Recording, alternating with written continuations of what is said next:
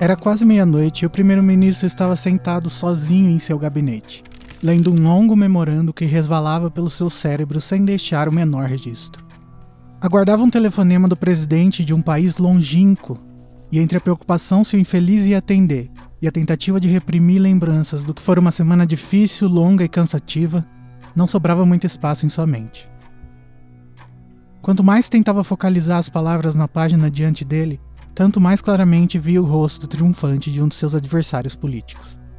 O homem aparecera no telejornal daquele dia não somente para enumerar os terríveis acontecimentos da semana anterior, como se alguém precisasse de lembretes, como também para explicar que a culpa de cada um deles e de todos, sem exceção, cabia ao governo. Ele virou a segunda página do memorando, verificou o quanto ainda faltava e achou que seria inútil se esforçar.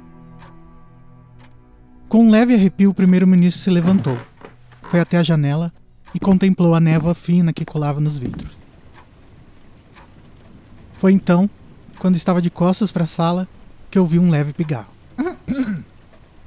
Ele congelou, encarando o próprio rosto apavorado refletido na vidraça escura. Conhecia aquele pigarro. Já o ouvira antes. Virou-se muito lentamente e confrontou a sala vazia.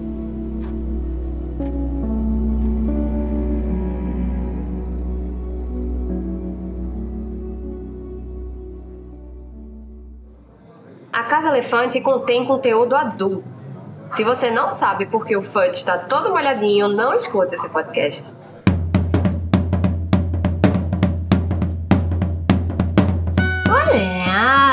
Sejam bem-vindos à Casa Elefante. Puxa uma cadeira, pede um café e vem discutir a obra de J.K. Rowling capítulo a capítulo com a gente. Hoje, o primeiro capítulo de Harry Potter e a Ordem da Fênix. Ah! primeiro blooper já. O primeiro capítulo de Harry Potter e o Enigma do Príncipe, o outro ministro.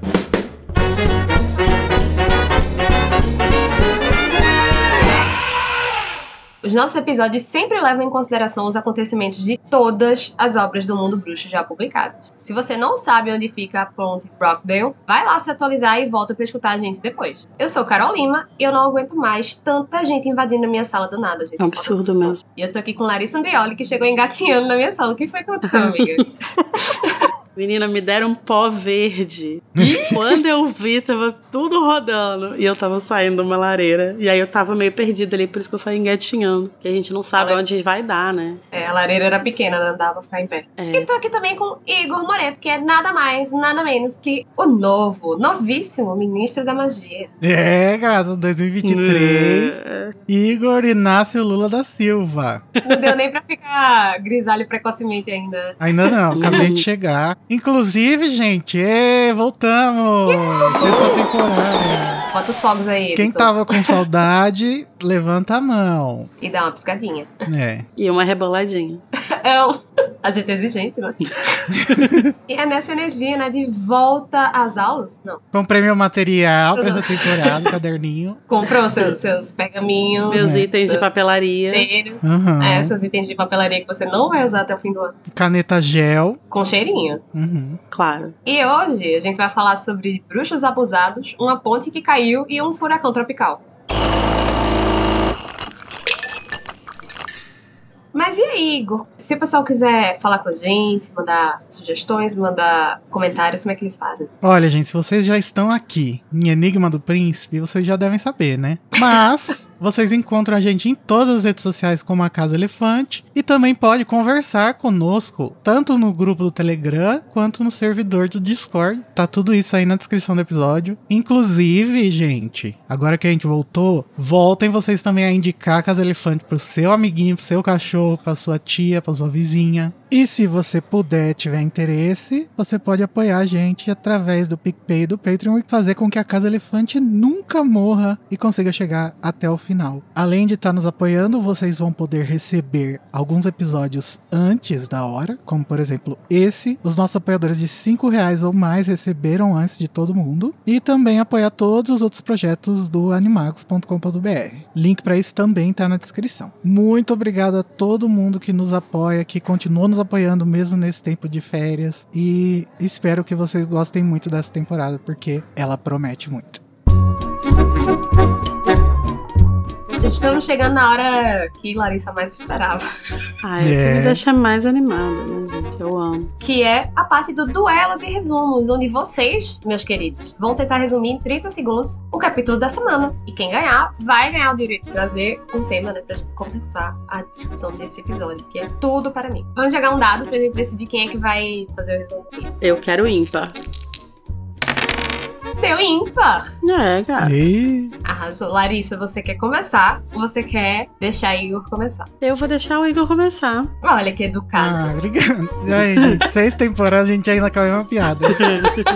Que cavalheira. Então, Igor Moreira. Você vai tentar fazer um resumo de 30 segundos do capítulo O Outro Ministro em 3, 2, 1, já. Bom, pra nossa surpresa, o livro começa no mundo trouxa. Dessa vez não é sonho do Harry, é uma coisa que ninguém nunca vai ficar sabendo. Mas é o encontro dos ministros trouxa e bruxo. Mas no caso, o Fudge já não é mais ministro, né? Ele apresenta o, Stranger, que é o novo ministro. Mas antes disso, há toda uma conversa, porque os Voldemort Minions estão fazendo lá o 8 de, set... 8 de janeiro deles no mundo bruxo, né? Então, tá causando um monte de coisa, destruíram tudo. E acabou. Ah, tá bom. É isso aí. Tá bom. tá bom. e agora, Larissa, você tá pronta? Como é que você tá? Eu tô bem. Tá bem? Ótimo, amiga, é você. bora, bora, pode mandar. Então, Larissa, você vai tentar fazer um resumo de 30 segundos do capítulo O Outro Ministro em 3, 2, 1. A gente começa o capítulo com o ministro trouxa, a gente não sabe o que tá acontecendo, a gente vai acompanhando aquilo ali, uma novidade. Aí, de repente, ele ouve uma tossidinha, e não é a Umbridge, é um quadro falando que tá chegando o Fudge. Aí a gente entende que os ministros se conhecem, e aí o Fudge chega lá, a gente descobre sobre várias outras ocasiões que ele visitou o ministro trouxa. Aí ele vem e fala, olha, não sou mais ministro, porque deu ruim, né, tá todo fodido. Aí ele vai apresenta o novo ministro, e aí eles vão conversar sobre né, o que, que vai ser feito agora, porque os, os comensais estão aterrorizando os trouxas. E acabou! Nossa, eu fiquei tão animado com a piada do 8 de janeiro que eu não consegui pensar no resto. Daí a Larissa foi muito bem. O pior é que vocês, vocês meio que relataram as mesmas coisas, assim, tipo que Aham. quando chegou, que ele apresentou um novo ministro, que os, os comentários estão apavorando. Os comentários, ó. Os comensais estão apavorando, que está tudo fadido. Então, não sei, não sei. Mas, pela plenitude de Larissa, eu vou dar essa vitória pra Sonserina. Ah, tá merecido. Eu também sou um pouco Sonserina. Então, tá um tudo pouco não, né, amigo? Você Está é. tudo em casa. Está tudo em casa. Parabéns, amiga. Parabéns. Muito obrigada. O primeiro-ministro trouxa tem um encontro com Cornélio Fudge, e ficamos sabendo do atribulado histórico da relação dos dois mundos. Os dois conversam sobre algumas coisas estranhas que vêm acontecendo no mundo, e Fudge esclarece que é tudo coisa dos bruxos. Rufus Scrimgeour também aparece no escritório e se apresenta como o novo ministro do mundo bruxo, já que Fudge foi destituído por causa de suas peripécias negacionistas dos anos anteriores. Achei pouco também. Tem que ser preso. Tiramos a Carol com cada. Então, Lari, já que você ganhou, por onde que você vai querer começar a nossa discussão de hoje? Cara, eu não vejo muito sentido em começar de outro lugar que não seja o começo. Deus abençoe. Pra mim, esse capítulo é um dos melhores da saga. Sim. Talvez o melhor. Não, talvez não. Foda-se. É o melhor da, o melhor capítulo de abertura pra mim dos, dos livros. Eu também acho. Eu também acho, é. Pois é, ele é maravilhoso. Eu acho que a Rowling é uma coisa que eu comentei quando a gente tava montando a pauta, que assim, não é que ela não escreva bem quando ela tá seguindo o ponto de vista padrão, né? Que é aquele ponto de vista próximo ao Harry. Mas eu acho muito maravilhoso como que ela se mostra uma escritora competente quando ela se afasta disso, porque isso dá uma liberdade muito grande pra ela. Então, a partir do momento que ela assume esse outro olhar, né? Esse olhar que não tem nada a ver com Harry, que não é um sonho, não é uma ligação aleatória com ele, é só uma coisa que ele nem sabe, mas que a gente precisa saber. Quando ela se dá essa liberdade, ela escreve muito maravilhosamente, assim, sabe? Principalmente em se, em se tratando de, de falar sobre o mundo trouxa, porque aí ela tem a oportunidade de fazer várias brincadeiras e, né, tiradinhas, trocadilhos ali que ela gosta de fazer e tal, e de fazer uns comentários de sátira mesmo, né, da sociedade e tal. Até o Igor tinha comentado, né, que quando o Fudge está conversando com o primeiro-ministro, quando ele se apresenta para o primeiro-ministro, é, ele fala que o antecessor dele não recebeu muito bem a notícia, e assim, o antecessor do ministro naquela época era Margaret Thatcher, né? Então, assim. que quase jogou ele pela janela. Né? Pela janela. Isso é maravilhoso, sabe? Ela, ela ter essa chance de fazer esses comentários, assim. Eu acho que esse ponto de vista longe de Harry, é, é, ele permite ela fazer o que ela faz de melhor, né? Que é justamente o world building. Construção de mundo. Inclusive, o que acharam da minha nova voz? E, tipo, uhum. construir esse mundo mesmo e, e, e, as fundações. E o que eu acho mais interessante aqui não é nem que, tipo, Harry tá longe e tal, que é uma coisa que a gente precisa saber, é que ele nunca vai saber que isso aconteceu. É só pra nós, né? É, só pra gente. Quando a gente tá no mundo bruxo, ela tá fazendo uma sátira do mundo trouxa, né? Uhum. E aqui, ela tá fazendo uma sátira do mundo trouxa no mundo trouxa. Então Sim. é uma coisa bem mais cartas na mesa, assim, sabe? Sim. Cara, ela, ela brilha muito nesse capítulo. E os pensamentos do, do Prime Minister, né? Primeiro-ministro. São tipo, ai meu Deus, meus eleitores. E aí você fica tipo, olha ela aqui. Uhum. Esboçando o que ela vai acabar fazendo no Icabog, né? Ah, e no Casual Vacancy também, né? No Morte Súbita. Sim, sim com certeza. Mas como a gente falou dos ministros, eu acho interessante a gente já trazer aqui que na época do lançamento as pessoas ficaram tipo, quem é esse, né? E, e os britânicos chegaram à conclusão que a personalidade desse cara que tá aí é muito parecida com a do Tony Blair. Só que o Tony Blair só virou primeiro-ministro lá em 1997. E aqui a gente está em 1996, né? J.K. Rowling e datas.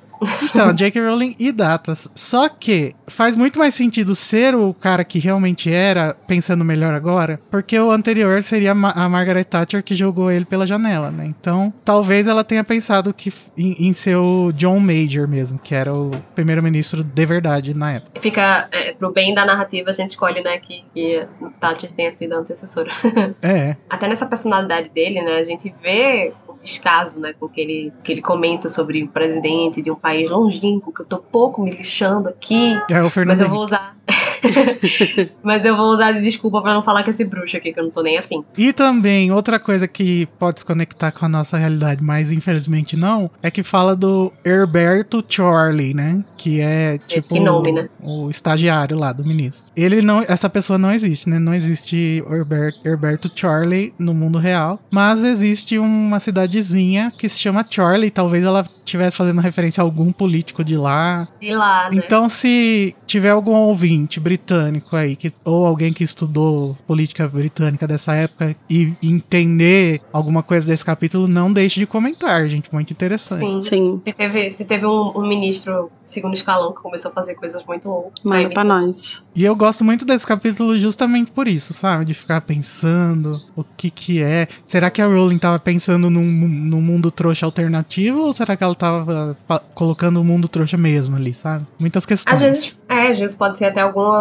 Pode ser até as duas coisas, né? Algumas coisas ela trouxe pra fazer crítica mesmo e, e satirizar, e outras coisas ela tava só construindo o mundinho dela mesmo. É, e uma coisa interessante nesse capítulo, né? Que ele não é o primeiro capítulo que a gente começa no mundo trouxa ou longe do Harry, né? E tal. Mas ele é muito diferente do Cálice, por exemplo, né? Porque no Cálice é um capítulo que a gente vai perceber no final que tem uma ligação com o Harry, né? Que é um sonho dele, né? Ele tá sonhando e tá vendo aquilo ali. Isso aqui não. Isso aqui é uma coisa que é só pra gente saber, só pro leitor saber. E que o Harry nunca vai ter conhecimento disso, né? Ele nunca vai, enfim, ter nenhuma conexão com isso aqui. Inclusive, ele só é mencionado uma vez no capítulo, né? duas vezes, na verdade. E o ministro não sabe nem quem é. O ministro não sabe quem ele é, até porque o ministro, ele assumiu o, o posto né, de ministro, o cargo, isso, depois que o Voldemort tinha sido derrotado. Então, ele nem, nem ficou sabendo, né, dessa informação, assim. Tipo, isso não foi uma coisa que passou por ele. Mas provavelmente a Margaret Thatcher foi informada. Margaret Thatcher sabe quem é Harry Potter. Mas ele não sabia. Então, assim, o Harry pra ele nem, nem existe. Tipo assim, ele tem uma hora que ele fala, ah, que ele fala de um menino chamado Harry Potter, não sei o que, mas só isso. E uma coisa interessante também sobre o conceito desse capítulo é que a Rowling, ela já tinha tinha meio que um rascunho dele desde antes de lançar Pedra Filosofal. Ela queria fazer um capítulo inicial do Pedra bem parecido com esse. Uhum. Só que no caso, o primeiro-ministro trouxa se chamava Pudge e o Walter Dursley trabalhava pra ele de secretário, alguma coisa assim. E aí assim que o Harry chegava pro Dursley, porque o Hagrid ia levar ele pro primeiro-ministro e entregava pro Dursley, não sei o quê. É muito interessante, isso está publicado no Animagos, caso vocês queiram ler. Eu vou botar o link na descrição do episódio. Mas a Rowling já comentou sobre isso, ah, e a gente falou disso também no nosso episódio do Advento, sobre cortes e edições de Harry Potter. Ela disse: Eu cheguei muito perto de usar um capítulo bem parecido com o primeiro de Enigma, em Pedra Filosofal, em Prisioneiro de Azkaban e em Ordem da Fênix, mas ele fica finalmente em Enigma porque funciona melhor. Provavelmente ela estava muito ansiosa pra escrever isso, né? Uhum. Sim. Agora, porque funciona melhor, nunca ficaremos sabendo, né? Ah, eu acho que funciona melhor porque é justamente aqui que os dois mundos começam a se entrelaçar mesmo, né? No começo meio que ia ser um. Pra quê, né? Colocar isso no começo. É, não sei. É porque no começo a gente já meio que vê os dois mundos se entrelaçando, né? O pessoal festejando, os, os trouxas ficando, porra, é esse pessoal aqui? com uma roupa É, mas estranha." ainda tem muito a ver com o Harry em si, né? Eu acho que funciona melhor daquele jeito. Foi uma boa escolha. Uhum. Parabéns, Lacro. E por falar em Fudge, tem um momento muito interessante, né, nesse capítulo, em que ele sai engatinhando.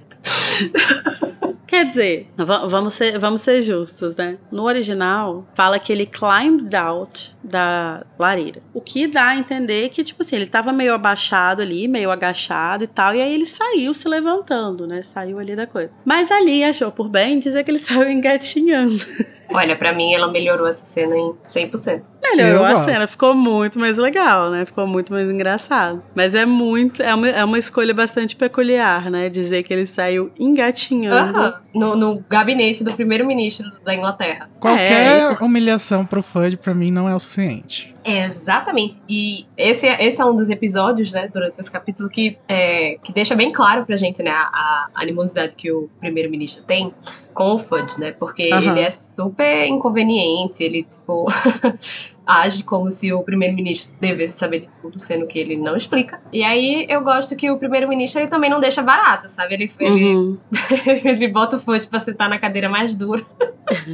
ele é Amélie Poulain, ele, ele é passivo-agressivo. Se é assim que o Fudge sai da lareira, imagina na primeira vez que ele chegou, né, pra se apresentar. De repente tem uma pessoa engatinhando, saindo da sua lareira. Não, não, dá pra, não dá pra ter muito respeito mesmo. Eu vou fazer coro às palavras de Igor e vou dizer que qualquer humilhação pra ele, pra mim, é pouca. Os dois têm uma animosidade, né? Um com o outro. E Uhum. os dois parece que também enxergam o outro como menor, né? Mas Uhum. os bruxos em geral, né? Enxergam É, isso fala um pouco sobre os bruxos, mas é a primeira vez que a gente tá vendo como um trouxa que já sabe da existência dos bruxos pode tratar, né? Eu acho que muito dessa animosidade do ministro trouxa tem a ver com o medo também, né? De não conhecer e tal. Uhum. Já a animosidade do Fudge é realmente menosprezo, né? Desprezo. Sim, e isso é foda, né? Aham. Realmente desnecessário. Mas uma coisa que eu acho muito massa nesse capítulo também é que ele se chama o outro ministro. E aí a gente já tem familiaridade com a figura do ministro da magia, né? Aí a gente começa a ler capítulo e aí a gente vê que é sobre o ministro trouxa e a gente pensa, ah, ele é o outro ministro. Só que aí chega um ponto lá no hum, bem pra frente no capítulo em que é, a gente tá seguindo ali, né, a linha de raciocínio do ministro trouxa e aí ele fala que ele se referia ao ministro da magia como o outro ministro. Então é muito legal como que a gente é levado a, a seguir uma linha de raciocínio, porque a gente tem um, um background ali de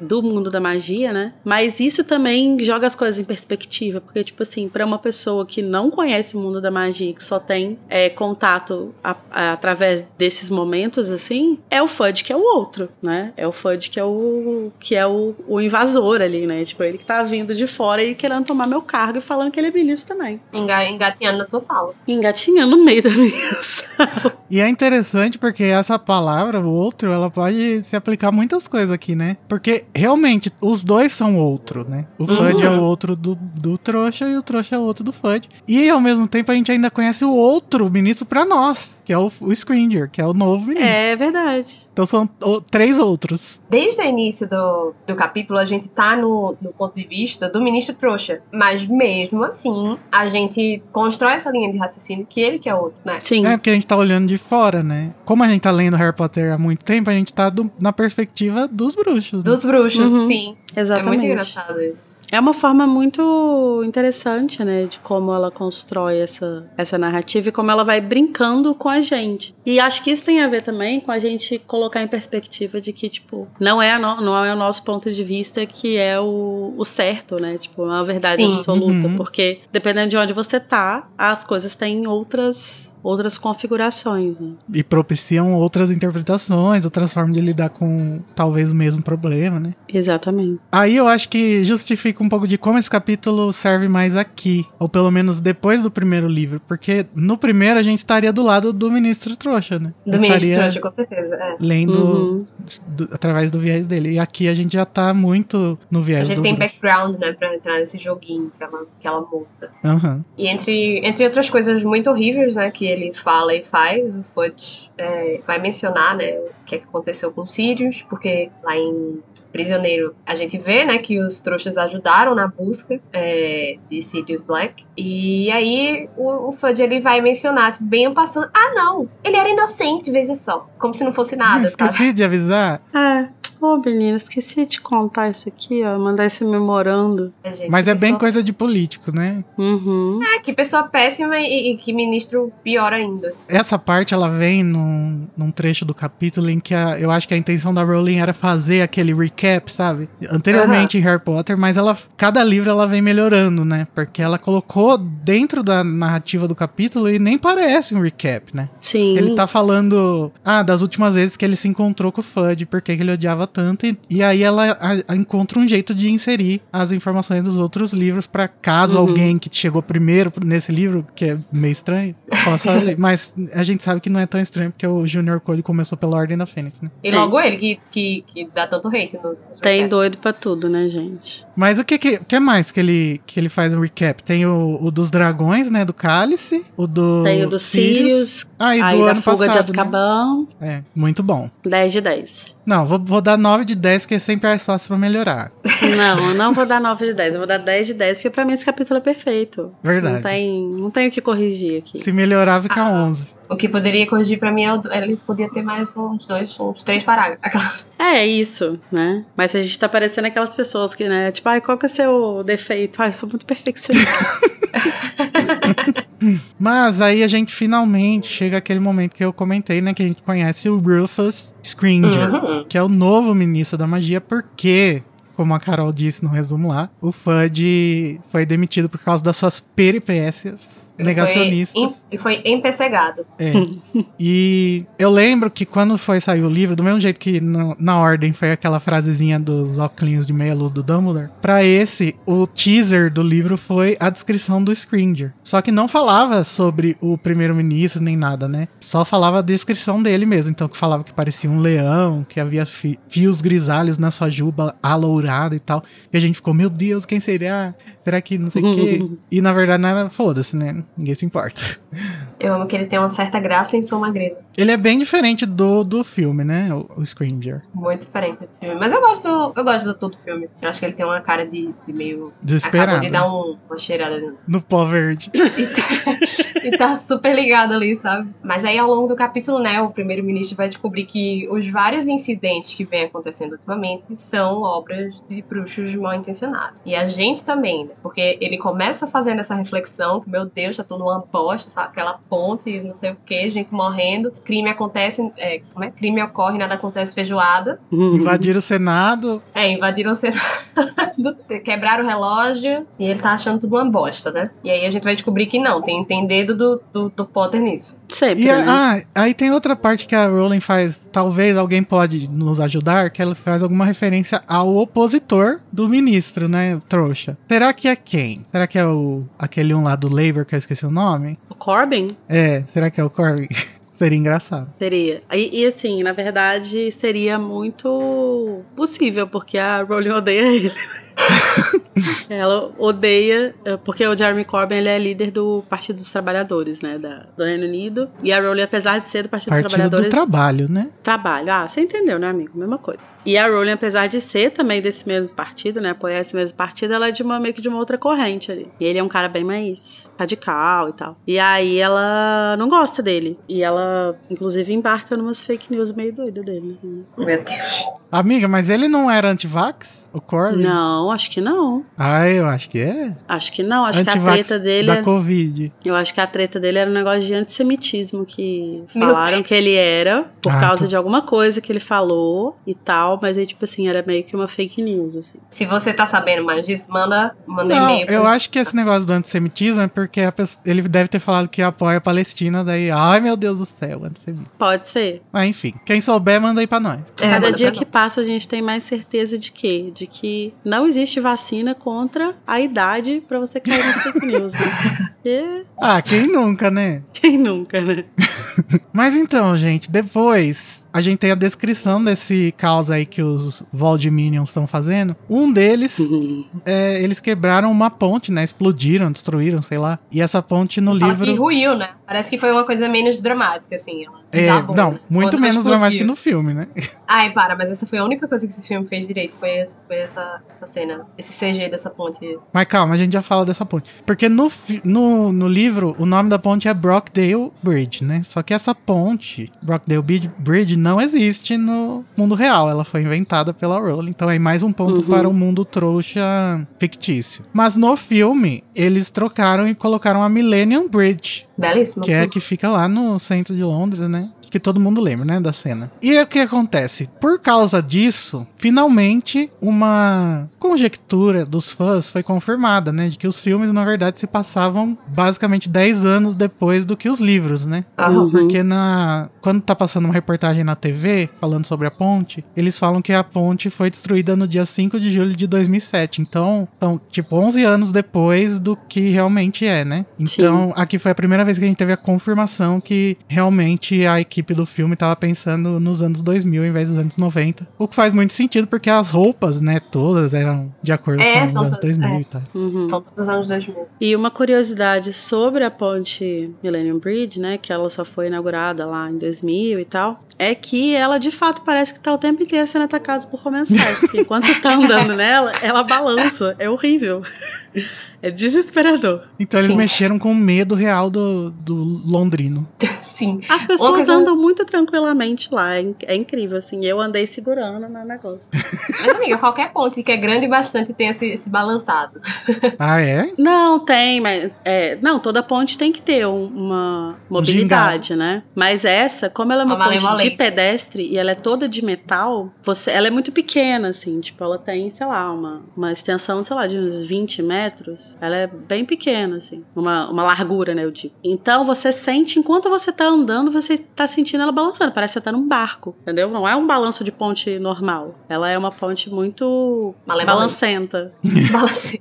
É, e essa é uma diferença, né? Que a ponte dos livros também parece ser uma ponte de, de, de via de carro, né? Que ele Sim. fala, né? Dos vários carros no, no fundo do rio, não sei o quê. E a Millennium a gente vê e a gente sabe é, que ela é uma ponte pra andar a pé. né? Sim. Outra coisa que o Fudge vai mencionar, né, e que aí o primeiro-ministro vai falar, não, mas eu sei disso aí que tá rolando também, são alguns assassinatos que aconteceram, né? E aí eles vão mencionar que foram assassinados a Amélia Bones, Ai, gente, a maior de todas, vai. Rest in Peace. Kinga e a Emelina Vance, né? As duas eram bruxas. A Amélia Bones era chefe do Departamento de Execução das Leis da Magia. Ela assumiu o cargo depois que o Crouch morreu. E Que ela a, também a era gente já enalteceu bastante ela no, no temporada passada, né? Na ordem foi. Provada Sim. como Kinga pra. Sim. Kinguíssima. Ela recebeu esse título na temporada passada. O feminino de Kingo pode ser Kenga? Não, amiga, é Kinga. Não, porque Kingo Não já, é, Kingo já é o masculino de King. Ah, de King. Ah, King é não binário. Aham. Maravilhoso. Mas então, a Amélia Bones, ela assumiu o cargo depois que o Crouch morreu, né? E ela também era membro da Wizengamot, aquela corte suprema lá dos bruxos. Sim. O Alexandre Moraes deles. E ela fez Agora a Amélia parte... É Melhão, careca. ela mesma. Ela mesma, a melhão. E ela fez parte da audiência do Harry, né? A audiência disciplinar lá dele. Aham. Aham. Mas uma coisa que é interessante sobre a morte dela é que duas coisas, na verdade, assim, que as autoridades trouxas estavam meio perdidas em como lidar com o negócio, porque ela foi encontrada morta dentro de casa, tudo fechado e tal, e sozinha, né? Não tinha nada. É que é uma morte nesse sentido, esse mistério, né, que ronda isso pros trouxas, é muito parecida com a morte dos, dos Riddle, né? Ela tava num quarto trancado, né? E aparentemente foi uma morte bem violenta. Então, só que aí a diferença da morte dos Riddle é essa, porque eles falam que foi uma, uma morte muito brutal, muito bárbara, né, uma coisa assim, o que sugere que foi uma morte muito violenta, então talvez ela tenha sido torturada e tal. Mas um detalhe importante é que, ao que tudo indica, o que o, o Ministério tem investigado, quem matou ela foi o próprio Voldemort. E eu acho muito, muito interessante isso, como que o Voldemort, sempre que ele tá lidando com alguém que ele, mesmo que do jeito torto dele, ele respeita de alguma forma, mesmo que seja por meio do temor, é, ele vai dar, ele vai lá fazer o serviço, assim, sabe? Tipo, ele vai lá e mata. Também, né, minha filha? Ela tendo uns, uns meninos tão, tão competentes como os É. dele.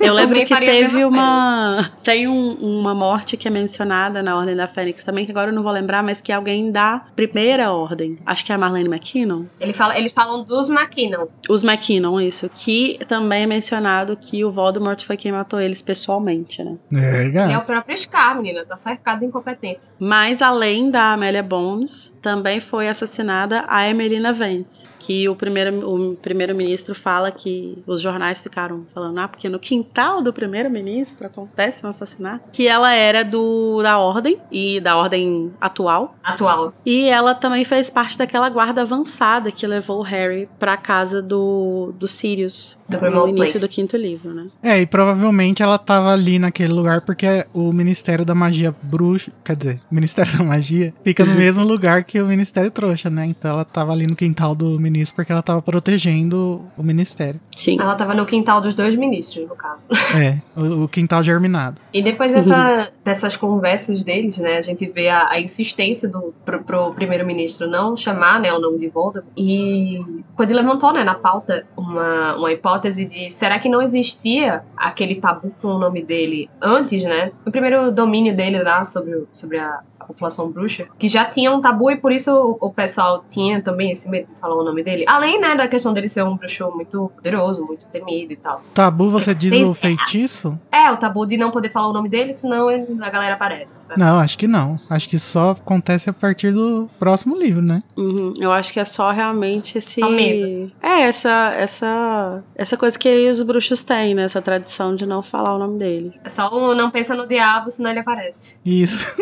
Eu acho que se houvesse, o Dumbledore não falaria, né? Ah, vão ter que falar o nome dele, porque É ele verdade. ia ter mais responsabilidade.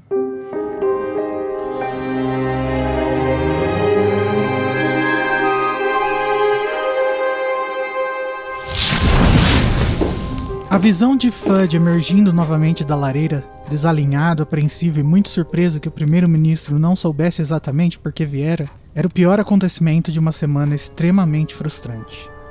Como eu iria saber o que está acontecendo na comunidade. eh, bruxa? Retorquiu o primeiro-ministro. Tem um país para governar e preocupações suficientes neste momento. Temos as mesmas preocupações. Interrompeu Fudge. A ponte Brockdale não ruiu por desgaste natural. Aquilo não foi realmente um furacão. Os homicídios não foram obra de trouxas. E a família de Herberto Cioli estaria mais segura sem ele. Que? Engrolou o primeiro-ministro. Fudge inspirou profundamente e disse: Primeiro-ministro, sinto muito ter de lhe informar que ele voltou. Aquele que não deve ser nomeado voltou. Quando o senhor diz voltou, significa que ele tá vivo? É, exatamente vivo, não sei. Será que tá vivo um homem que não pode ser morto? Não compreendo muito bem. E Dumbledore não quer me explicar direito. Mas, enfim. Sem dúvida, ele tem um corpo, está andando e falando e matando. Então suponho, para os efeitos dessa conversa, que sim, está vivo. E o, sério Black tá com aquele que não deve ser nomeado? Ah, o senhor quer dizer Sirius Black? Hum, Pelas barbas de Merlin, não. Black morreu. Afinal, eh, estávamos enganados a respeito de Black. Era inocente. E tampouco estava mancomunado com aquele que não deve ser nomeado. Quero dizer, todas as pistas apontavam para ele, tínhamos mais de 50 testemunhas oculares, mas de qualquer forma, como disse, ele morreu. Aliás, foi assassinado dentro do Ministério da Magia. O primeiro-ministro sentiu momentânea compaixão por Fudge, mas o sentimento foi logo ofuscado por um lampejo de presunção, ao lembrar que, por maior que fosse sua incapacidade de se materializar em lareiras, nunca tinha havido nenhum homicídio em nenhum dos departamentos do governo de sua responsabilidade.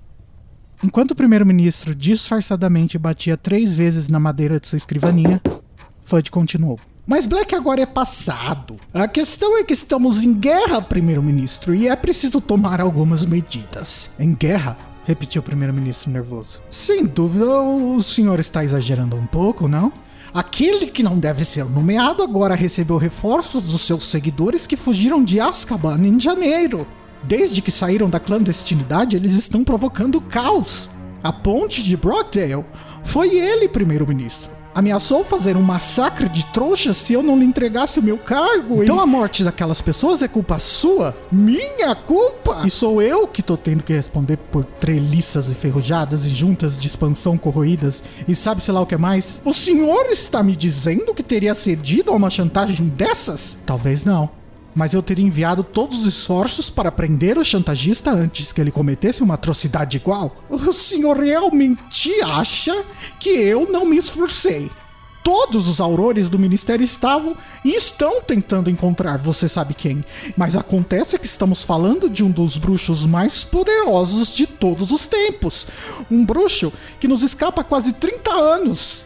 Então suponho que o senhor também vai me dizer que ele provocou o furacão no oeste do país. Aquilo não foi um furacão, faça-me o favor. Árvores arrancadas, telhados destruídos, postes vergados. Foram os comensais da morte, os seguidores daquele que não deve ser nomeado. E suspeitamos da participação dos gigantes. A participação do quê? Ele usou os gigantes da última vez. Queria causar uma grande impressão. A seção de contra-informação tem trabalhado 24 horas por dia. Equipes de obliviadores estão em campo tentando alterar a memória de todos os trouxas que viram o que realmente aconteceu. A maior parte do Departamento para Regulamentação e Controle das Criaturas Mágicas está percorrendo Somerset, mas não conseguimos encontrar os gigantes. Tem sido um fracasso! Não me diga. Não negarei que a moral está muito baixa no ministério. Com tudo isso acontecendo e ainda por cima perdemos Amélia Bones. Quem? Amélia Bones, a chefe do Departamento de Execução das Leis da Magia. Achamos que aquele que não deve ser nomeado pode ter sido o assassino porque era uma bruxa muito talentosa e. E tudo indica que resistiu ao máximo. Mas esse homicídio saiu nos jornais. Nossos jornais. Amélia Bones disseram que era só uma mulher de meia idade que morava sozinha? Foi um homicídio bárbaro, não? Muito divulgado? A polícia tá tonta? É claro que está! Ela foi encontrada morta em um aposento trancado por dentro, não foi? Mas nós sabemos exatamente quem foi. Não que isso adiante muito para sua captura. E teve também a Emelina Vance. E como se tudo isso não bastasse, os dementadores estão por toda parte atacando as pessoas a torta direito. É, pensei que os dementadores guardassem prisioneiros em Azkaban. Não mais. Desertaram e se juntaram àquele que não deve ser nomeado. Mas o senhor não disse que são criaturas que roubam a esperança e felicidade das pessoas? Exatamente, e estão se reproduzindo. É isso que está provocando a névoa. Escuta aqui, Fudge. Você tem que tomar uma providência. É sua responsabilidade como ministro da magia Meu caro primeiro-ministro, o senhor não pode realmente pensar que ainda sou o ministro da magia depois de tudo que aconteceu.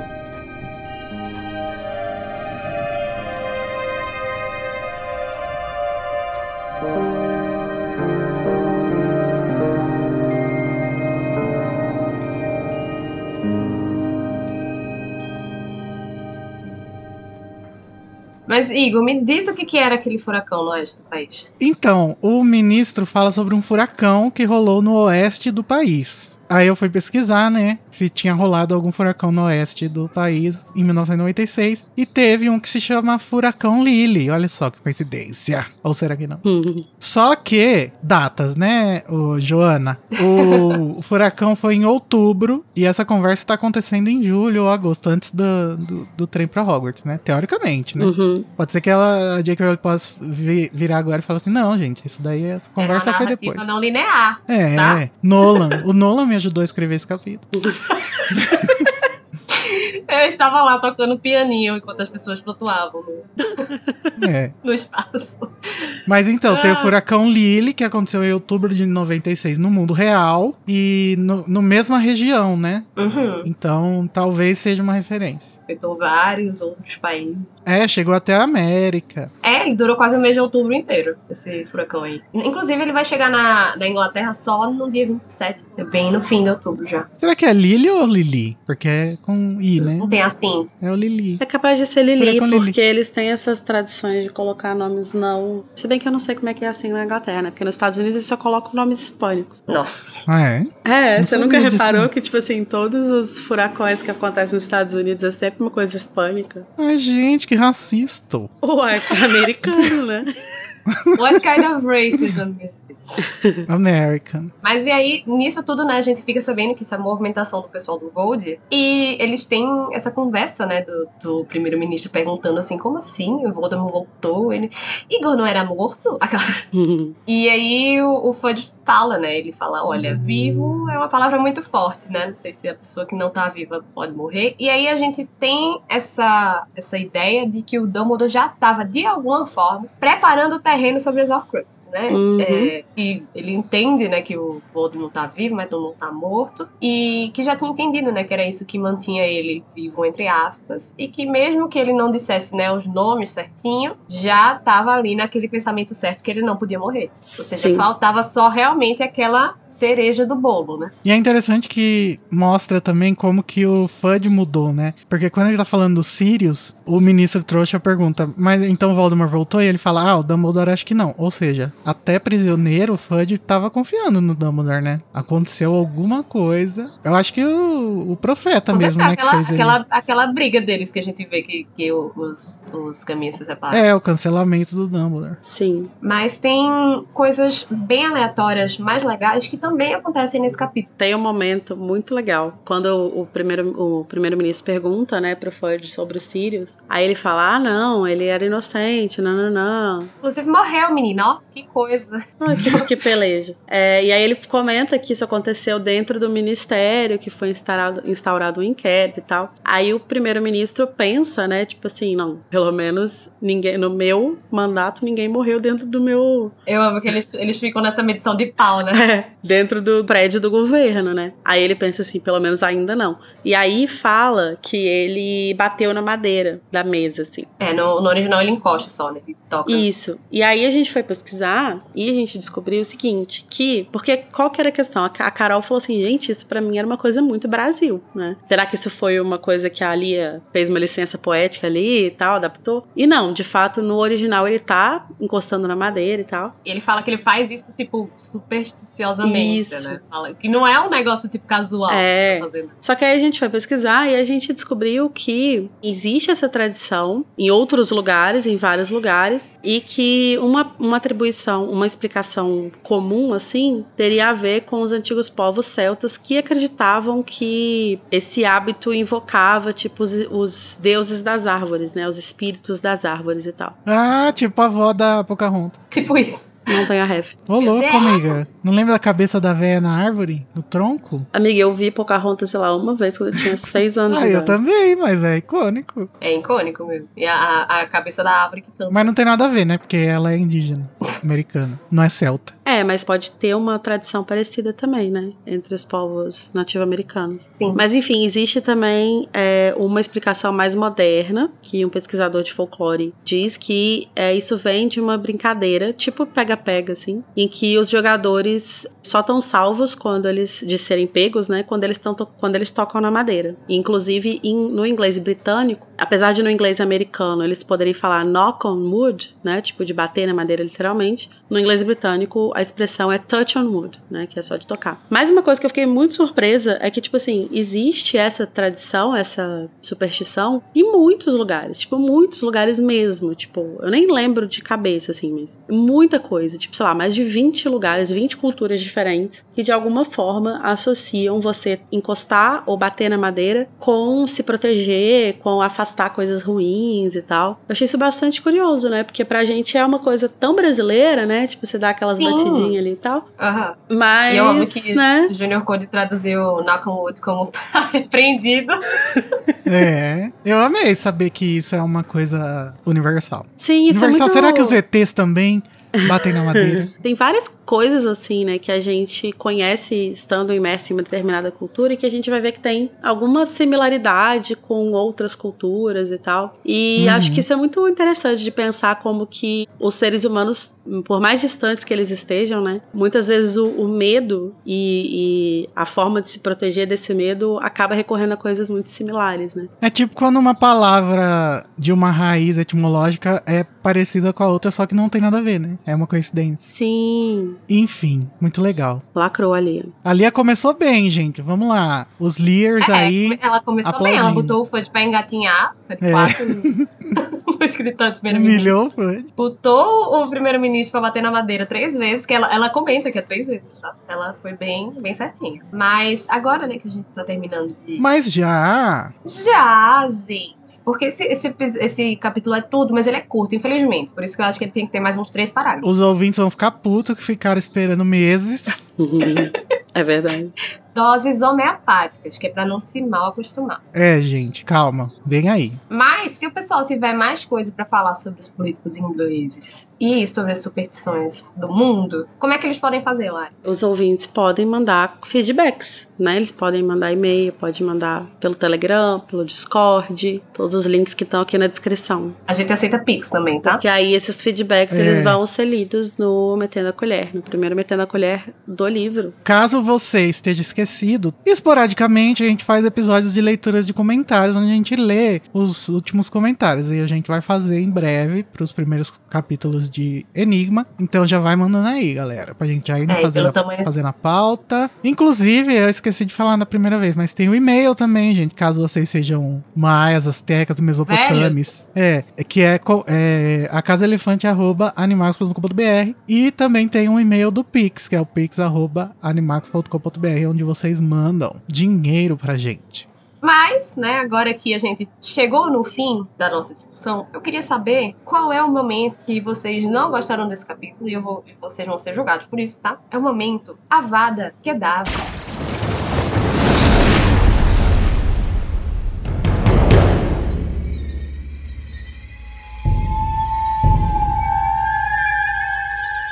Que é momento do capítulo que você não gostou, ou que você achou paia, ou que não é nem que você não, não desgoste, mas que você acha que é uma coisa ruim pro personagem acontece, enfim, whatever. Uma coisa negativa, ou pra você, ou no geral. E eu vou começar por você, Lari. Você que está tão animada com esse livro, você que vai ser a cara, né, do, do príncipe Ai. mestiço. A príncipa mestiça. Então, pra mim esse capítulo não tem nenhum defeito. Mas aí pensando nos personagens, é, eu acho que não tem. Eu tenho um desgosto bem grande pelo Scrimger, apesar da gente não, não saber muito ainda sobre ele, mas assim, eu acho a postura dele bem é nesse capítulo. Inconsistente, incoerente. Todos os seus fatos, suas falas, poxa, nossa, que meme velho, né? É. Eu acho que nesse capítulo não tem como a Avada ir pra outra pessoa que não o Fudge. Por Correto. vários motivos, assim. Pelo desprezo dele com a morte do Sirius, do jeito como ele fala. Acho que a própria forma como ele lidou com tudo isso, né? Com todas essas questões e tal. Como que a gente vê o impacto que a- a- o negacionismo dele teve também no mundo trouxa, né? Não só no mundo bruxo que a gente acompanhou até agora. É, e principalmente pra mim a forma condescendente como, que ele, como ele trata o primeiro-ministro, assim, sabe? Eu acho bem a cara desses bruxos Entitled, né? Não tem tradução, mas significa uma pessoa que se acha no direito de fazer qualquer coisa. Exatamente. É, aproveitando, Lari, que você falou do Scringer, eu vou trazer uma informação que a gente esqueceu de falar. Mas do nome dele, né? Porque sempre que aparece um personagem novo, a gente vai ver a origem, né? Que a Rowling é dessa. Aham. Então, Rufus é ruivo em latim. Veja só. Ou seja, não faz sentido ele ser loiro. O que, que é isso, Rowling? Tá Ele louca? é, ele é loiro morango, amigo. Loiro arruivado. Hum, Loiro morango, strawberry blonde. é isso aí. É, Mas Rufo sempre me lembrou, tipo, de Rufem os tambores. Rufus me lembra nome de cachorro, porque é total nome de cachorro. É verdade. e me lembra o Rudolph também, né? Será que é por isso que ele tem o Oh. nariz vermelho? O nariz vermelho. Eu achei fofo. E Scringer é um clã escocês, né? Um nome conhecido, Hum. uma família conhecida. Clã, pra eles, é a mesma coisa que a gente chama de família, né? O sobrenome se origina da palavra skirmisher, que vem do francês esgrimeur, que originou em português a palavra esgrima, que Passada. é, Hum. é lutador de espada, né? Ou seja, é o, é o espada ruiva. É, então ele é porque eu acho que o sentido que a Rowling quis dar é que ele chegou aí pra lutar, né, contra o, a ditadura Uhum. do Voldemort, mas não vai conseguir, né, infelizmente. Não vai, menina. Por isso que tá ruiva a, a espada, né, porque ele morreu. Espada rubra. E o seu avada, amigo? É verdade. Então, o meu Avada Kedavra vai pra ele, né, o Cornélio Fudge. Foi, de- foi demitido, mas pra mim foi pouco. Eu acho que ele deveria ser preso, assim como um certo Jair. Hum. É isso, pra ele. Eu odeio ele. A parte que ele fala do Sirius como se ele não tivesse culpa nenhuma de ter feito todo mundo acreditar que ele era realmente culpado. A parte que ele meio que fala que, ah, a gente achava que ele tinha sumido, mas não sumiu do Voldemort. Meu filho, a gente quem, né? Você que fez tudo, as articulação aí, vai tomar no seu cu. Além dele ser um pau no cu, ele ainda não admite os próprios erros. Então, é o Jair mesmo. Sim, é, um, Uhum. é um pau no cu hipócrita e, e, e omisso. Um pau no cu ruim, né? Porque tem gente que gosta. Mas eu vou, vou fazer coro às palavras de vocês e vou também dar o meu avada pra ele, porque ele merece, né? Um cuzão do caralho e não tem força nem pra segurar uma porra do ministério. E fica se doendo depois pelas consequências das, das próprias ações dele, né? Pra mim, todo, todo castigo pra corno e pro fudge é pouco. Entrega o fã de corno. Já diria a Deia. Ninguém tem dó de corno. Ô, louco, eu tenho, pô. Ah, você tem dó de corno? É lógico, corno. Ele, ele, é, é- ele é a vítima.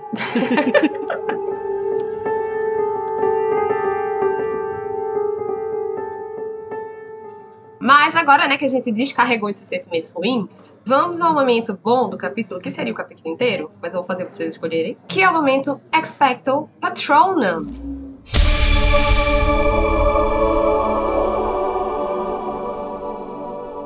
Que é justamente esse momento que você gostou, esse momento que é tudo, esse momento que foi uma canetada da J.K. Rowling. E vamos começar por você agora, Igor. É, Rowling. Lacro, né? Eu amo esse capítulo.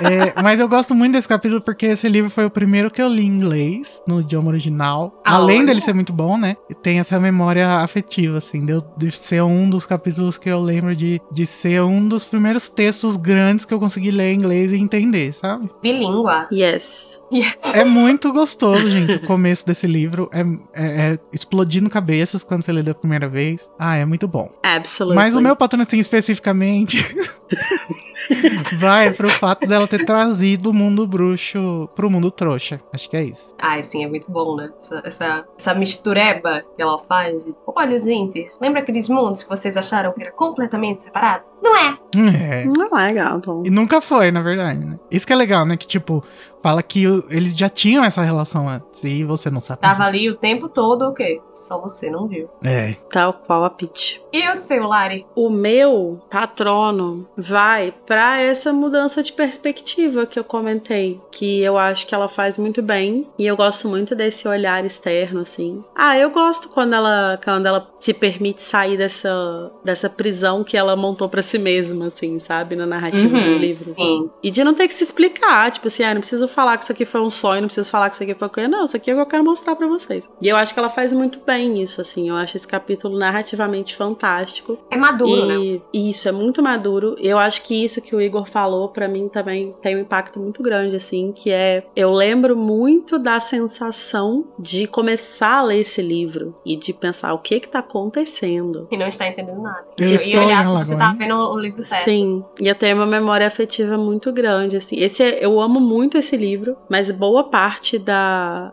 do carinho que eu tenho por ele é uma questão meio nostálgica, assim, sabe? De, tipo, lembrar direitinho onde eu tava lendo qual capítulo, assim, sabe? Uhum. É isso, eu amo muito esse livro e acho que esse capítulo ele é um brinde, por, é, é, uma, é um presente, porque ele tá te introduzindo no melhor livro da saga. Simples assim.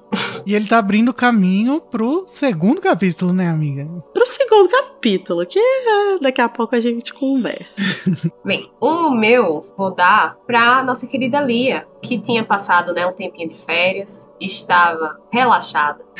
Foi traduzir esse capítulo, ela nem lembrava quem era Harry Potter, já estava traduzindo assim como se ela realmente né, não odiasse trabalhar nessa saga, e como se ela não tivesse duas horas pra entregar um livro de não sei quantos capítulos. Então eu acho que ela brilha muito aqui. No Corinthians. Ela brilha muito nesse capítulo. A tradução dela tá muito no ponto, assim. Ela bota o Fudge pra se humilhar. Ela, ela insere elementos da, do nosso folclore, né? Na narrativa, pra, pra fazer a gente se sentir mais inteirado, né? O que que tava acontecendo ali também. Eu acho que isso é muito trabalho de um bom tradutor, sabe? Ela, ela localiza muito bem esse capítulo. E, e até melhora algumas partes, né? Uhum. Então vai pra ela, né? Eu, como a grande defensora de Leah Wyler nesse podcast, menos quando ela tá errada. Então, acho que merecido esse patrão pra ela. Também acho. Ela só faltou ter mudado o o presidente de um país distante para o Fernando Henrique Cardoso, né? Mas o nosso coração é. É, É. exatamente. Mas agora que a gente já descobriu, né, quem é o novo ministro da magia e por que estão acontecendo tantas coisas estranhas no nosso país ultimamente, né, invasão do Senado, caralho. A gente vai dar uma boa caminhada pra Coldport, onde se localiza o nosso próximo capítulo, a Rua da Fiação. Voltamos, galera! Até amanhã. Até amanhã não, até semana que vem. É, não, não ilude os, os ouvintes, não, Igor.